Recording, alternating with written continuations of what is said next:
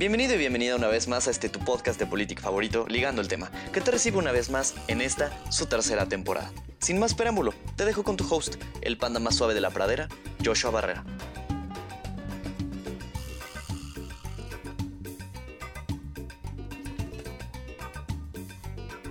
Hola, ¿qué tal? Muy buenos días, tardes, noches. Sean bienvenidas, bienvenidos, bienvenides a este nuevo episodio de Ligando el Tema en esta nueva tercera temporada de Ligando el Tema. El día de hoy me acompañan en esta amplia mesa mi querido Chepe Trujillo. ¿Cómo estás, Chepe? ¿Qué tal, Joshua? Eh, muchas gracias por recibirme en esta mesa, la mesa de Ligando el Tema. Me siento muy feliz, muy contento. Y pues nada, vamos a darle a empezar esta tercera temporada. Mi querido amigo, esta mesa, que es nuestra mesa, es tu mesa también. Querido Pablo, también me acompaña Pablo Bustamante. ¿Cómo estás, Pablito? Hola, hola, hola Josh, hola Chepe. Estoy, estoy muy bien, estoy muy contento. Ligando el tema cumple un año y qué mejor forma de festejarlo que iniciando una nueva temporada en esta tu casa ligando el tema. Un saludo a todos los que nos escuchan. Así es, y un feliz cumpleaños a Ligando el Tema. Y el día de hoy les traemos un tema que va muy a tono de la dinámica de nuestro programa y es en torno a la propuesta de Ricardo Monreal, senador del Congreso de la Unión y eh, militante del Movimiento Regeneración Nacional, eh, sobre la regulación de las redes sociales. Y es que es un tema que, sobre todo a las juventudes, nos atañe de una manera particular en torno al ejercicio de la libre expresión y cada que nos dicen hay que regular el Internet, hay, hay madrazos. ¿Por qué? Porque es de ley que tengamos que pelearnos por esto y es por ello que traemos varios puntos a tratar respecto a la eh, iniciativa del senador Monreal para pues discutirla un poco a la luz de los acontecimientos más recientes sobre la llamada por el presidente Andrés Manuel López Obrador censura de Twitter a el presidente, expresidente de los Estados Unidos y cheto andante Donald Trump. Así que comencemos. La, el primer punto sobre esta, esta red es que busca regular eh, la actividad de redes sociales con un millón de usuarios. Es el primer filtro que se pone para esta, para esta regulación. Entonces, desde aquí ya vemos eh, un sesgo importante hacia redes sociales de eh, amplia extensión, como lo son Facebook, Twitter, em, TikTok. Ahí, ¿ustedes qué opinan? ¿Creen que un millón de seguidores sean muy pocos para regular? ¿O creen que es una buena cantidad de gente a, a empezar? ¿Chepe? Bueno, pues es que primero pongamos en, eh, o sea, veamos que son mil, un millón, un millón de, usuarios. Eh, si lo midiéramos en, en estadios aztecas, son casi aproximadamente ocho estadios aztecas llenos, ¿sabes? Hasta, su totalidad. Entonces, sí es demasiada gente, ¿sabes? Entonces, yo creo que tratar de, de regular ese tipo de cuestiones lo veo complicado para empezar. O sea, o sea, como que va a apuntar mucho a lo que hace, a lo que hace China, y es algo que realmente no queremos que pase acá, con las regulaciones y las prohibiciones que tienen del internet. Pero pues sí, o sea, obviamente está, está marcado para que no cualquier, por ejemplo, la, la red social que quiere sacar AMLO, eh, para que no entre en esta regulación, o quién sabe, ¿no? Yo a lo mejor si juntan un millón de, de, ¿cómo se llamaría la red social de AMLO, no? Pero bueno, el punto es de que sí está apuntada a estas, este, a estas redes sociales de, de, amplio alcance, ya dígase de pues, lo que es Facebook, es Twitter, eh, todo lo que tiene adquirido hasta el momento Facebook, ¿no? Como Instagram, eh, mismo tú lo mencionaste, ¿no? TikTok, que es esta, esta red social china, eh, sí es China, ¿no? No sé si la estoy, la estoy regando. Sí, sí es China. Eh, el punto es de que todos los mensajes que se puedan llegar a generar en estas redes sociales, pues sí pueden llegar a tener un impacto. A, final de cuentas, date cuenta de, por ejemplo, un video en YouTube de, de Luisito Comunica, a cuántos, cuántos millones de reproducciones puede llegar a tener, ¿sabes? Así que un, un millón yo creo que es lo, lo estándar. Entonces, en, ese caso, como que... Medida estándar para una red social. Exactamente, medida estándar para una... Si, si, tu red social no tiene un millón de usuarios, eh, no tienes una red social. o sea, si tu red social tiene menos de un millón de usuarios, lo que tú tienes es un chat de vecinos, ¿no? O sea, hasta ahí. Claramente. Entonces, ahora, aquí hay en el siguiente punto que es eh, que las redes sociales van a requerir autorización del IFT para funcionar. Y hay que recordar una cosa, el titular del IFT es propuesto por el presidente ante el Senado. Entonces, eh, sí hay características de control hacia las redes sociales por parte de eh, presidencia en este caso. Y a mí ahí me gustaría escuchar eh, la opinión de Pablito respecto a esta, este tipo de regulaciones a nivel internacional, si hay casos, si no hay casos, y lo podemos comentar. Claro que sí. Pues bueno, primero que nada, recordemos que el IFT, si bien es un organismo autónomo, bien lo, lo, lo, pusiste muy bien en la mesa, Josh, el titular del IFT es elegido por el presidente. Eh, Luis Fernando García de la red de la Red Digital de Defensa de los Derechos Digitales, o Red de Defensa de los Derechos Digitales, perdón, eh, lo, lo, había dicho mal, dice que el requisito de obtener una autorización del IFT es innecesaria porque en ningún país, de, ningún país democrático le exige a un servicio de Internet que solicite autorización de una autoridad estatal, valga la redundancia, para poder existir en el Internet. Es una, lo, lo que se considera como una medida de censura previa violatoria de la Constitución. La, la pregunta que, yo, que, que, a mí me surgió cuando, cuando se mencionó el IFT, pues no se supone que querían desaparecer el IFT y no se supone que fue el mismo Ricardo Monreal el que propuso la, la desaparición de este organismo. Entonces, eh, creo que pedirle permiso al Estado, que sí, sí existe, sí, sí, ocurre. China tiene el caso muy particular de, de que para para, para que las redes sociales puedan existir en ese país tiene que haber un permiso estatal.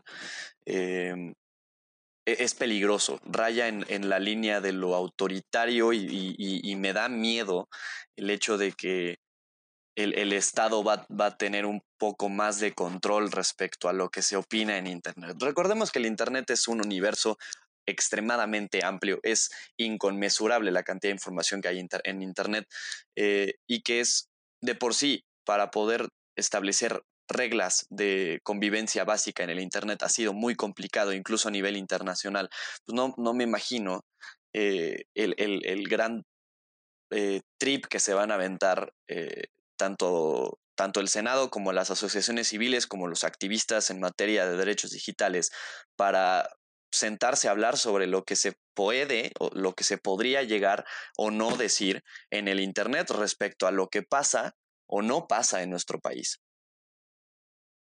E-, es, es, es algo que, que sí genera inquietud. Ok, ahora, respecto a, hay que, creo que también hay que recuperar que las redes sociales no existen por obra y gracia y eh, generación espontánea del Internet. Las redes sociales son empresas. Twitter, Facebook, o sea, al final hay empresas detrás de esto. Google, que son empresas eh, constituidas en el extranjero, mm, traídas a México, que incluso algunas tienen oficinas en México. Entonces, si tantos rubros de empresa requieren la autorización del gobierno para operar, ¿por qué no requerirían las redes sociales una autorización para operar en términos de telecomunicaciones de la misma manera en que lo hacen las estaciones de radiodifusión, por decir una cosa, o las, eh, las televisoras? ¿Por qué exentar, por qué eximir, perdón, de esta regulación a las empresas digitales? que es un tema que ya habíamos hablado incluso cuando hablábamos de eh, los impuestos hacia las eh, hacia los servicios digitales. Chepe, ¿crees que deberíamos eximirlos? E, es que justamente lo hablamos en su momento, ¿no? Sobre cómo el, el derecho, güey, va atrás de, la, de lo que va ocurriendo y del paso de la historia y cómo a través de eso se, hacen nuevas leyes, nuevas regulaciones. En este caso, pues obviamente eh, antes, pues nunca se había pensado de que se iba a tener que llegar al punto en el cual tenías o no que regular algo que no existía, que son las redes sociales y el alcance y el impacto que van a tener en la sociedad. Ahora, ¿por qué sí y por qué no? Eh, al final de cuentas, tú mismo lo dijiste, ¿no? Son empresas. Son empresas que ofrecen y proveen un servicio. Que el servicio es este, conectarte con tus amiguitos, con, tu, tus conocidos y hacer estas redes, que son redes sociales. Eh, principalmente, yo, yo opino de qué infraestructura están ocupando estas redes sociales por las cuales diga el gobierno, ah, estás ocupando eh, ya sería la, televisión o el espacio público de lo que es la, televisión abierta, todo este rollo, o el radio, o todas estas empresas de comunicaciones, pues, ocupan al final de cuentas infraestructura que pudo haberse, pudo haber hecho, pudo haberse hecho por parte del gobierno en su debido momento. Ahora, pues obviamente las cosas cambian y las empresas invierten y shalala, shalala, shalala, shalala. Eso en una parte. Eh, en otra parte, ¿no? estas redes sociales, pues al final de cuentas, eh, creo que si algo piensa el gobierno que, que pueda, por el cual pueda, pueda regularse, es porque son de acceso gratuito, ¿no? O sea, tú no tienes que pagar ni un solo peso por entrar a Facebook, por entrar a Twitter y expresar lo que quieras por ahí. Si fueron redes sociales de paga, o sea, que tú pagaras, por ejemplo, una membresía tipo Netflix, tipo eh, Amazon Prime, lo que quieras, eh, ahí ya al perder el, sentido de ser lo, gratis, lo gratuito, pues ya apartas a muchas personas de ocuparlo. Pero bueno, eso es otro punto. Al final de cuentas, yo, yo no veo cómo, cómo sientas a, por ejemplo, a Mark Zuckerberg eh, con, digamos que empieza México y, y agarra y, y, empieza una ola, un efecto dominó. Y muchos países dicen, no, sí, claro, vamos a regularlos y vamos a ver qué es lo que están haciendo. Porque al final de cuentas sí están operando sí están operando en un área gris, en un área gris que, que pocos países, yo creo que además de China, no, no muchos países sí están viendo de qué onda con esto, qué onda con el, el poder que pueden llegar a tener estas redes sociales. Y, y ahora que lo estoy diciendo, pues sí, me, cada vez me hace un poquito más de sentido el por qué la regulación, cuando hablamos en términos de que pues lo que no está regulado, güey, al final de cuentas, pues quién, este, quién lo supervisa, que ahí entramos en otro, en otro punto, en otro, eh, hay un vacío de poder. Entonces, ¿quién lo supervisa y sobre quién se admite o no se admite lo que tenga que ocurrir? Claro, y en este, en este tenor, precisamente una de las propuestas de esta iniciativa es que existan mecanismos para suspender o eliminar cuentas o contenidos de acuerdo con términos autorizados por el IFT. Y ahí es donde viene, eh, yo creo que donde empieza ya lo interesante de la iniciativa, que es que mm, estos términos van a estar establecidos en la ley. O sea, vamos a tener, no, van a ser términos y condiciones de una red social. O sea, bueno, van a estar en los términos y condiciones, pero apegados a la ley. Entonces, eh, en estos términos autorizados por el IFT estarían los mecanismos para suspender o eliminar y marcan la distinción entre suspensión y eliminación y también marcan la distinción entre cuentas o contenidos.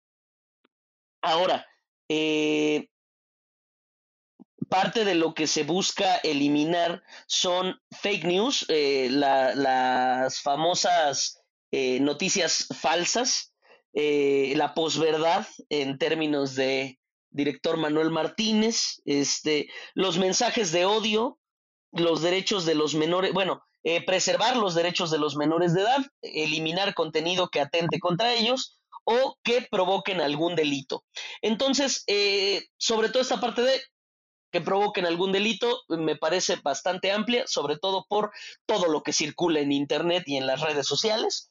Entonces, ¿Qué, ¿Qué, opinan sobre estas restricciones específicas a fake news, mensajes de odio y eh, cualquier actividad que atente contra los derechos de menores de edad o que provoque algún delito? Pablo. Súper. Eh, primero, nada más recalcar el hecho de que dentro de la suspensión o eliminación de cuentas, eh, de los de acuerdo a los términos y condiciones, términos y servicios de, del IFT, las empresas tendrían que tener ahora un área específica con especialistas en materia de derechos humanos y libertad de expresión que son los o van a ser los responsables de emitir la resolución correspondiente. Recordemos que las empresas dedicadas a, social network, como lo es Facebook, eh, lo es Twitter, Reddit, 9gag, este, foros de discusión, eh, realmente son, funcionan más como empresa que como como activista en materia de derechos humanos y libertad de expresión y muchas veces tienden a omitir tener un área específica reservada para, para este tipo de cosas. La libertad de expresión y, derechos humanos son cuestiones muy filosóficas que, necesitan mucha reflexión y muchas veces eso no, es tan no puede ser tan práctico como, como quisiéramos que llegara a ser. Ahora, eh, justo iba sobre el punto que había mencionado Joshua, sobre los, los puntos que quería defender esta, esta iniciativa de ley. Eh, creo que vivimos en una era donde la posverdad y las fake news eh, son bombardeadas constantemente al, al, consumidor.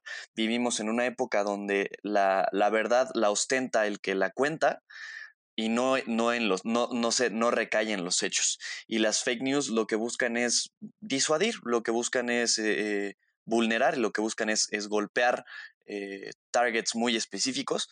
Em, y también creo que olvidamos mencionar que la iniciativa de ley también lo que busca es eh, combatir las informaciones que puedan poner en jaque la seguridad de la nación. Otra vez regresamos al, al nacionalismo y a la seguridad nacional como eje fundamental de la, de la ley, eh, que creo que no deja de ser importante, pero que aquí me brinca mucho eh, que, que, lo hagan de forma tan explícita. Y también hablan de la transparencia en el cómo y el por qué se cancelan contenidos. Estoy de acuerdo, estoy de acuerdo que, que, la ley sea transparente en el cómo y el por qué se cancelan cuentas o contenidos. Eh, hace, hace un par de años YouTube, y lleva varios años, perdón, YouTube tenía muchos problemas con los creadores de contenido que, que, que ya son grandes. En, en este caso eh, me suenan los nombres de Markiplier, me suenan los nombres de... en su momento me parece que fue el No Me Revientes Crew, eh, antes de que se separaran, empezaron a tener muchos problemas con YouTube porque YouTube ha sido muy arbitrario en cuanto a, sus criterios para cancelar, para suspender, para, para bajar contenido de su, de su red y no brinda explicaciones al usuario ni al creador del por qué se le está quitando el contenido que ha creado, ¿no? Que creo que es importante. El, el usuario tiene que tener esa seguridad y ese, eh, ese mecanismo de apelación en caso de que así lo considere para poder defender su contenido.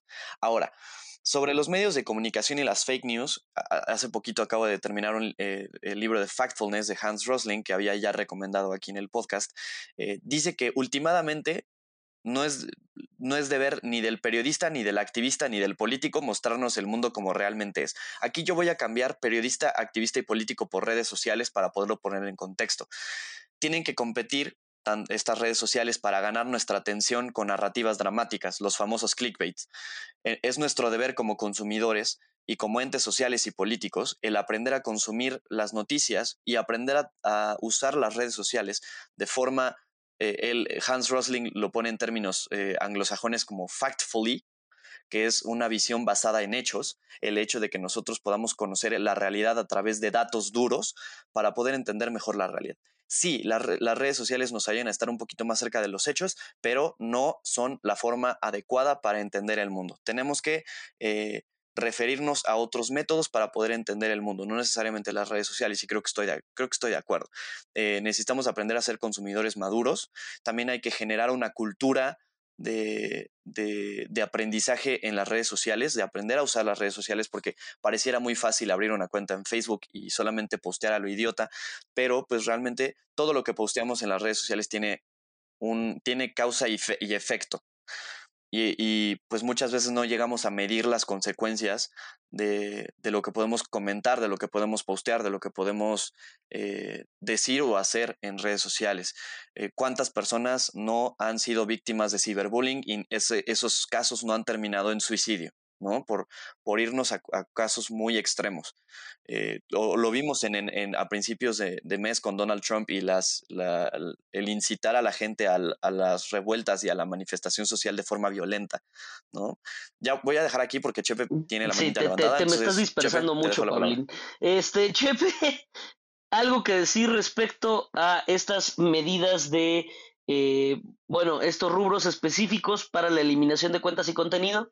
Fíjate que le iba a responder a Pablo, pero se me olvidó, se fue tan lejos que me fui con él, o sea, me fui con él y me perdí estamos con, lo que le iba a decir. Estamos con fake news. No, o sea, sí.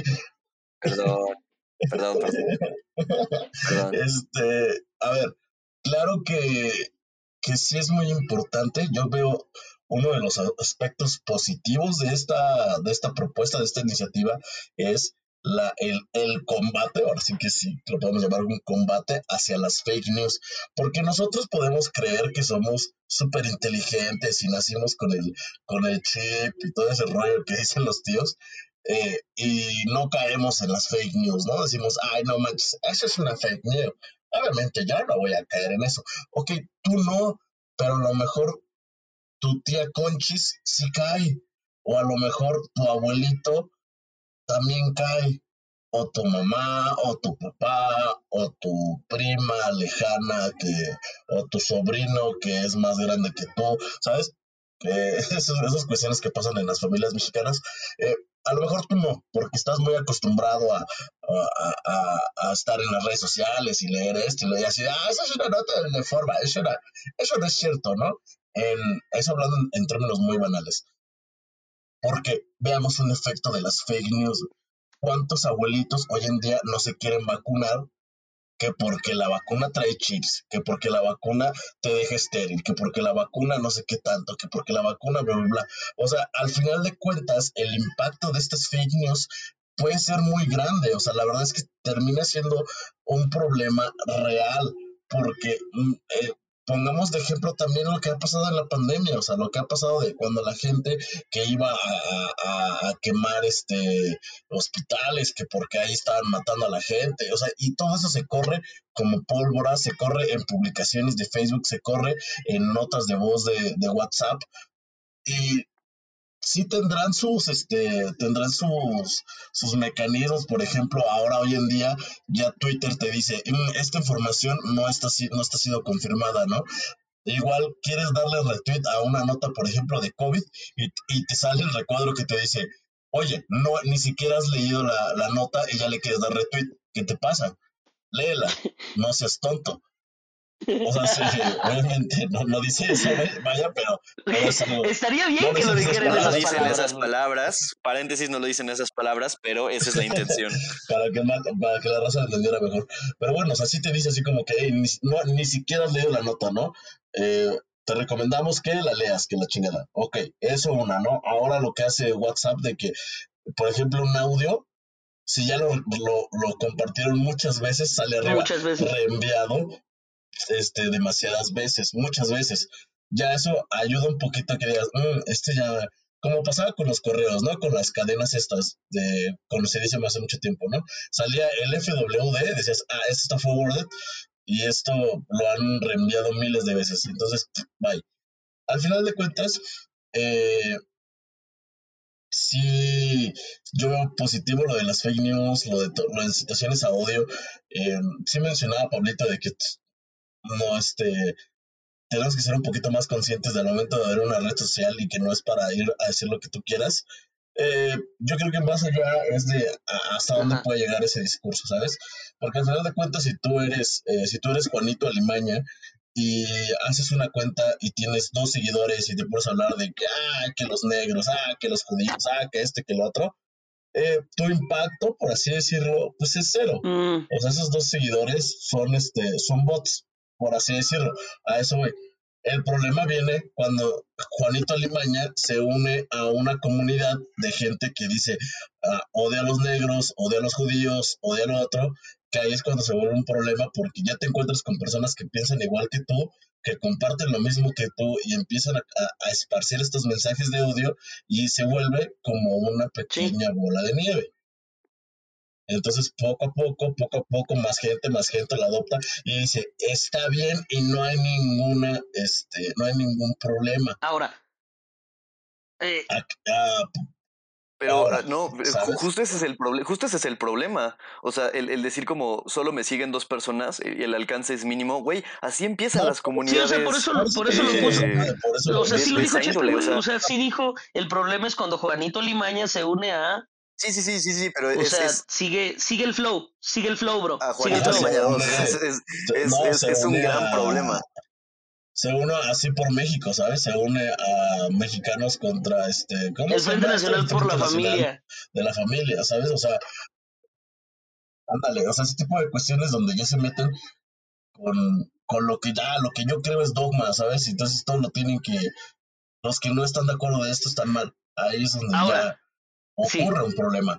Pero ahora, ah, no, no lo quiero terminar, no quiero terminar antes de decir esto, o sea, pero al final de cuentas pensemos ¿Qué son Facebook? ¿Qué son Twitter? ¿Qué son todas estas redes sociales? Son empresas, al final de cuentas, eh, y, no es como que alguien te obligue a, hacerte una cuenta y todo ese rollo, pero sí te ves obligado por la sociedad a que si no estás en estas redes sociales, pues obviamente no existes.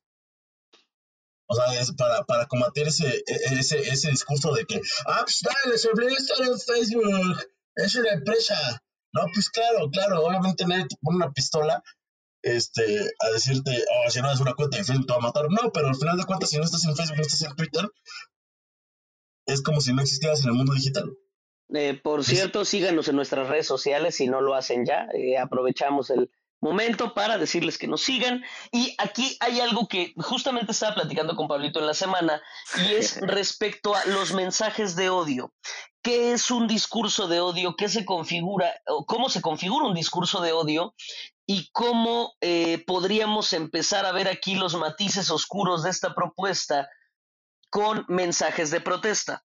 ¿A qué me refiero? Hablaba ah, con Pablo muy específicamente de una consigna de la que también me gustaría que me hablara Chepe un poco más adelante, que es Fuck the Police. Entonces, en este, eh, claramente no en México, ¿no? Este, sino en Estados Unidos el fuck the police, ¿qué, qué es lo que configura y si podríamos llegar a considerarlo un discurso de odio a la luz de las nuevas regulaciones. Y no solamente el ejemplo de fuck the police, podríamos encontrar, y de hecho me he encontrado ya varios comentarios eh, eliminados por Facebook de compañeras eh, que se encuentran en el frente de la lucha feminista y eh, comparten notas, comparten cierto, cierto contenido que en, ciertos momentos es notificado por algún usuario y Facebook dice, ah, esto es un mensaje de odio y es como de, a ver, no, o sea, no va por ahí. Entonces, ¿qué tanto le estamos dejando a las redes sociales controlar qué es y qué no es un discurso de odio? Chepe, me gustaría escucharte. A ver, ¿qué, no es un, qué no es un discurso de odio, no? Decir, ah, pinche gobierno puto. Eso no es un discurso de odio, es lo que todos pensamos, ¿no? bueno, no, no, ¿por qué no puedo meter un problema? No, o sea, quejarte del gobierno y decir, ah, pinches corruptos, no sirve para nada. No es un mensaje de odio, es una expresión de, ah, el gobierno no está cumpliendo su chamba, son unos inútiles. Eso no tiene nada de malo de decirlo y realmente no tiene nada de malo decirlo, no estás incitando a una violencia, no estás diciendo, ah, vamos a matar a los del gobierno, vamos a matar al presidente. Esos ya se convierten en discursos de odio, cuando ya lo que estás es incitando a la violencia, cuando estás haciendo una apología a la violencia, ya es cuando empiezan a estos, estos discursos. Y un discurso de odio focalizado a, a cierto sector o persona en específico vamos a matar negros. Entonces ahí ya es un discurso de odio. Este, o sea, ya cuando, cuando atiendes a cuestiones e, étnicas, raciales, de, de este tipo de, de esta índole, ya te estás metiendo ahí a, atacar a ciertos sectores en específico. Ahí es lo que yo considero que ya son discursos de odio. Y lo cual, perdóname si alguien lo cree, pero un discurso de odio no es libertad de expresión. No puedes andar diciendo, ah, ay, que, como, como, como quisiera que, que, que, hubiera un Hitler para que matara a todas estas personas. O sea, ese tipo de, ese tipo de comentarios ya no tienen cabida. Ya no tienen cabida, ¿por qué? Porque ese tipo de comentarios, ese tipo de ideas en algún momento permearon en la sociedad y ha pasado lo que ha pasado. O sea, si nosotros seguimos defendiendo la libertad de expresión por la libertad de expresión, entonces eh, llegamos ya no, ya no a esta libertad per se, sino ya es un libertinaje, o sea, no la libertad que no se convierte en libertinaje. Y, y, y ¿cómo se llama? Eh, consentir que estos mensajes sigan esparciéndose sin ningún problema, pues entonces es llegar a este libertinaje de expresión donde cualquiera va a poder hacer y atacar a quien quiera y no va a haber ninguna consecuencia. Es como, como les comentaba antes, libertad de expresión no quiere decir libertad de consecuencias. Ok, ahora, respecto a la iniciativa específicamente, volviendo a Monreal, eh, se, y como Pablo lo había mencionado hace, hace relativamente poco, también se establecen mecanismos para impugnar eh, estos procedimientos de, eh, de, de, baja de cuentas o de contenidos. Se establecen mecanismos de impugnación en los que la empresa te tiene que resolver en 24 horas, o sea, de forma positiva o negativa, te tiene que resolver en 24 horas. Y si no te resuelven, tú puedes presentar una queja ante el IFT y si no y si en verdad se descubre que se está incurriendo en un acto de privación de la libertad de expresión, se pueden establecer para las empresas multas de, este, de hasta 89 millones de pesos, que pues tal vez para Facebook es una bicoca, ¿no? Pero eh, al final ya establece mecanismos de, eh, de coerción para, eh, para seguir fomentando la libertad de expresión. Ahora, Pablo. Tal vez, tal vez para Facebook sea una nada, pero aligando el tema sí le servirían 89 millones de pesos. Digo, alguien patrocínanos, por favor. ¿Qué opinas de estos mecanismos? De que se establecieran, porque ya ibas a eso en Creo la que era justo, justo y necesario era justo y necesario. O sea, retomo los ejemplos de los, de los youtubers que en algún momento llegué a conocer sus casos. Eh, no tenían forma de apelar y no tenían forma de defender que no estaban incurriendo en alguna violación a lineamientos de, la, de las redes sociales. Y creo que es, es justo que, que, cualquier persona, o sea, cualquier persona tiene que tener acceso a este derecho. Sí, eh, de, poder, de poder decir, oye, ¿sabes qué? Creo que estás excediéndote o creo que me estás privando de mi, de mi derecho a, la libre expresión porque no estoy incurriendo en un discurso de odio, no estoy incitando a un crimen, no estoy eh, eh, ofendiendo a un grupo o a un ente en particular por motivos de raza, sexo, eh, género u otros factores de identidad. está muy padre y creo que es, es algo muy chido que, se haya considerado en esto, eh, los mecanismos de impugnación y de que las empresas ya tengan eh, esta responsabilidad eh, de ya no tomar esas decisiones de forma arbitraria, que si lo van a hacer, lo tienen que hacer con razones justificadas, porque pues, si no hay consecuencias como pagar 89 millones de pesos, ¿no? O sea que la verdad es una, es una cifra bastante dolorosa para una empresa sobre todo una empresa de un calibre tipo Reddit, tipo Facebook, tipo Twitter, ¿no? O sea, que sí son, son cifras muy grandes. Entonces, creo que es, es un paso a la a un internet o a un uso del internet mucho más democrático en redes sociales. Ahora, en este tema cabe la pregunta, la naturaleza del Internet es una naturaleza, es una naturaleza descentralizada eh, y esto es parte de nuestro uso diario del Internet.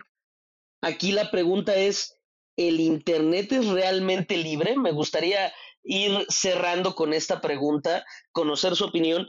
¿Ustedes creen que el Internet realmente es libre? A ver, yo creo que se nos ha pintado esa idea de que el Internet es para todos y, no, hay, no hay una bandera, pero al final de cuentas, ¿en qué país se concentran la mayoría de estas, estos gigantes tecnológicos? Ah, hagamos un ejemplo. Amazon, ¿en dónde está establecida? En Estados Unidos. Facebook, Estados Unidos. Twitter, Estados Unidos al final de cuentas, veámoslo de esta manera, o sea, al, final de cuentas, si en, si en, cierto momento tienen que responder a los intereses de algún lugar, ¿de dónde creen que respondan de los intereses? Claro, del que lo hostea, o sea, donde viven. Creo que es, creo que, creo que es bastante sencillo. Bueno, hagamos esto, un ejercicio para las personas que nos escuchan, ¿no? O sea, por lo que os acabo de decir, si estas, si estas empresas eh, al día de mañana tienen que responder a los favores, intereses, a los favores, intereses, qué tonto, a los, a los intereses de, de cierto país, pues de qué país es más factible que lo hagan. Pónganlo en los comentarios. O sea, creo que es, es, muy sencillo. Eh, yo, no, yo no considero que sea totalmente libre el Internet. O sea, al final de cuentas, Pablito lo mencionó, lo que pasa, por ejemplo, eh, en YouTube, eh, fácil y rápido con las empresas. O sea, si a una empresa dice, estás ocupando material mío, aunque sea un cachito de una canción de Disney que se coló porque estaba eh, tu vecino viendo este Frozen, te bajan el video te bajan el video porque estás afectando los intereses monetarios de la empresa, estás de las empresas, tanto de YouTube como de Disney. Entonces, libre, así que digas muy libre el Internet, yo no creo que sea. Ahora, respecto a este, este dominio de las empresas de Estados Unidos, que al final, eh, Pablito, ¿podríamos hablar de un monopolio de, de, las empresas digitales en Estados Unidos? Y si sí, ¿por qué se dio el caso de eh, la baja de la cuenta de Trump en Twitter? O sea, si tienen que responder a Estados Unidos, ¿por qué se le dio de baja? Mira, eh, bueno, nada más como comentario. Creo que el Internet no es libre, el Internet es anárquico y creo que cada vez hay que eh, ayudarlo a democratizarse, como muy general. Ahora, monopolio del, del Pero Internet. Hay, hay términos, de, términos y condiciones. El, ahora, el Internet, híjole, monopolio del Internet, yo creo que sí. O sea, el hecho de que hoy día Facebook sea dueño de casi todo lo que usamos, o sea, hablando de WhatsApp, Instagram, eh, yo creo que sí. O sea, a lo mejor no es un monopolio, es una oligarquía del Internet. Un oligopolio. Eh, eh, es una oligarquía del Internet, donde los grandes empresarios, oligopolio, donde, las, donde los, los propietarios de estas grandes corporaciones dominan el entorno. Eh, ahora, yo creo que el hecho de que censuraran a Trump, realmente sabemos que, que tanto Facebook como Twitter en, sus gestiones internas no estaban alineados a Trump y encontraron en esta oportunidad perfecta para, para hacerle saber su descontento y como ya, ya, ya estaba a días de, de, dejar el cargo, pues fue como el golpe, el golpe final a, su administración.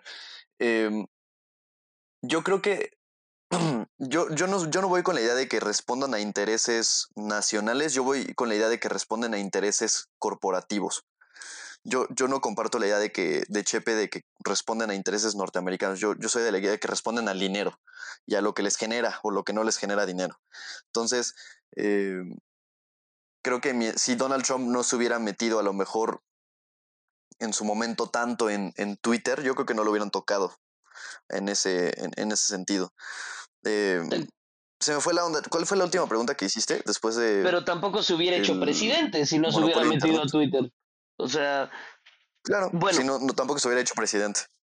Eh, bueno, vamos ya es causa cerrando. es causa el efecto. Eh, me gustaría eh, escuchar, Pablo, ¿estás, ¿estarías a favor o en contra de la regulación de las redes sociales? Ahí ya este, a manera de cierre y tu recomendación para esta semana. Ok, súper.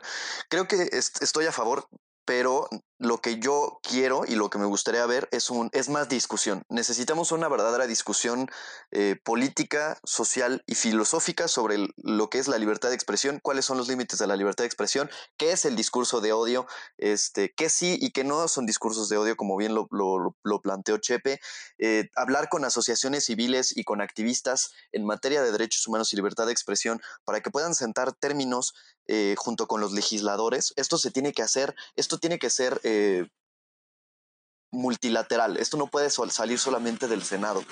Y creo que tienen que tomarse más tiempo para hacerlo porque parece ser que lo están haciendo al vapor. Y no, no solo es opinión mía, varios columnistas y varios críticos eh, en, en en periódicos y en redes sociales han dicho que esto parece al vapor y que tiene un timing muy particular porque se viene un periodo electoral. Pero bueno, eso lo voy a dejar nada más como, como mi closure y como recomendación semanal, yo les traigo, eh, bueno, no les traigo, pero está en, Disney Plus, pueden ver The Clone Wars, la, serie animada. Eh, regresó mi amor por Star Wars gracias a The Mandalorian y The Clone Wars, pero The Clone Wars en particular es una verdadera maravilla. Ok, muchísimas gracias. Y eh, Chepe, también me gustaría escuchar a favor, en contra, qué condiciones y tu recomendación de esta semana. Yo veo, eh, después de hablarlo con ustedes, está, sí estaba como en contra de, de, la regulación, pero creo que después de lo expuesto, o sea, estoy a favor con reservas, ¿sabes? O sea, a favor de que se limiten los mensajes de odio, las fake news, lo que llega a mencionar la ley. Estoy en contra de los usos que le pueda dar el gobierno para su propio beneficio, como silenciar opositores, silenciar este, eh, prensa que no les guste, eso, en esos puntos en los cuales ya se vuelve una, una suerte de, de control dictatorial, ahí ya no estoy en contra, ahí ya no estoy en contra, ahí ya no estoy a favor, porque pues obviamente en ligando el tema defendemos la libertad de expresión y estamos en contra de eh, los mensajes de odio. Y como recomendación, yo les quiero recomendar el disco más reciente de The Killers, que se llama Imploding the Mirage. Eh, salió el año pasado. Salió el año pasado. La verdad es que yo Doblemente recomendado aquí en Ligando el Tema. Y pues dénselo, eh, la verdad está muy bueno, está muy sabrosito. A mí me gustó, eh, me gustó lo suficiente como para recomendarlo. Así que cuéntenos si ya lo escucharon, qué les pareció y si no, dénselo. Muy bien, muchísimas gracias, Chepe. A mí solamente me gustaría concluir eh, diciendo que estoy a favor de esta regulación con las debidas reservas. Por supuesto que en tiempos electorales debemos desconfiar de todo y de todos y les adelantamos desde este momento que esta temporada de Ligando el Tema va a ser cobertura completa a las, al proceso electoral que se viene en México. Vienen tiempos interesantes, hablaremos de los candidatos cuando sea el momento, hablaremos de las estrategias cuando sea el momento y se viene una buena y muy bonita tercera temporada para eh, ligando el tema. También eh, me gustaría recomendarles de eh, Fits and the Tantrums, que es una banda a la que sigo desde hace tiempo. sacaron un single, bueno, un pequeño compilado de singles que se llama Somebody Sometimes, que incluye la canción Somebody Sometimes y Head Up High. Head Up High es una maravillosa canción si quieren entrar en buenas vibras al inicio del día, entonces muy recomendable y para empezar con esta bellísima temporada electoral en Ligando el Tema. Solamente eh, nos queda pedirles, síganos en nuestras redes sociales, antes de que las censuren, nada, no, no creo. Este, no, no tenemos 10 mil seguidores como Juanito Alimaña. Pablito, ¿cuáles son nuestras redes sociales? Arroba guion bajo ligando el tema en Instagram, ligando el tema en Facebook, ligando el tema en YouTube. Déjenos su like, su comment, de verdad nos ayuda mucho y además nos permite estar en contacto con ustedes.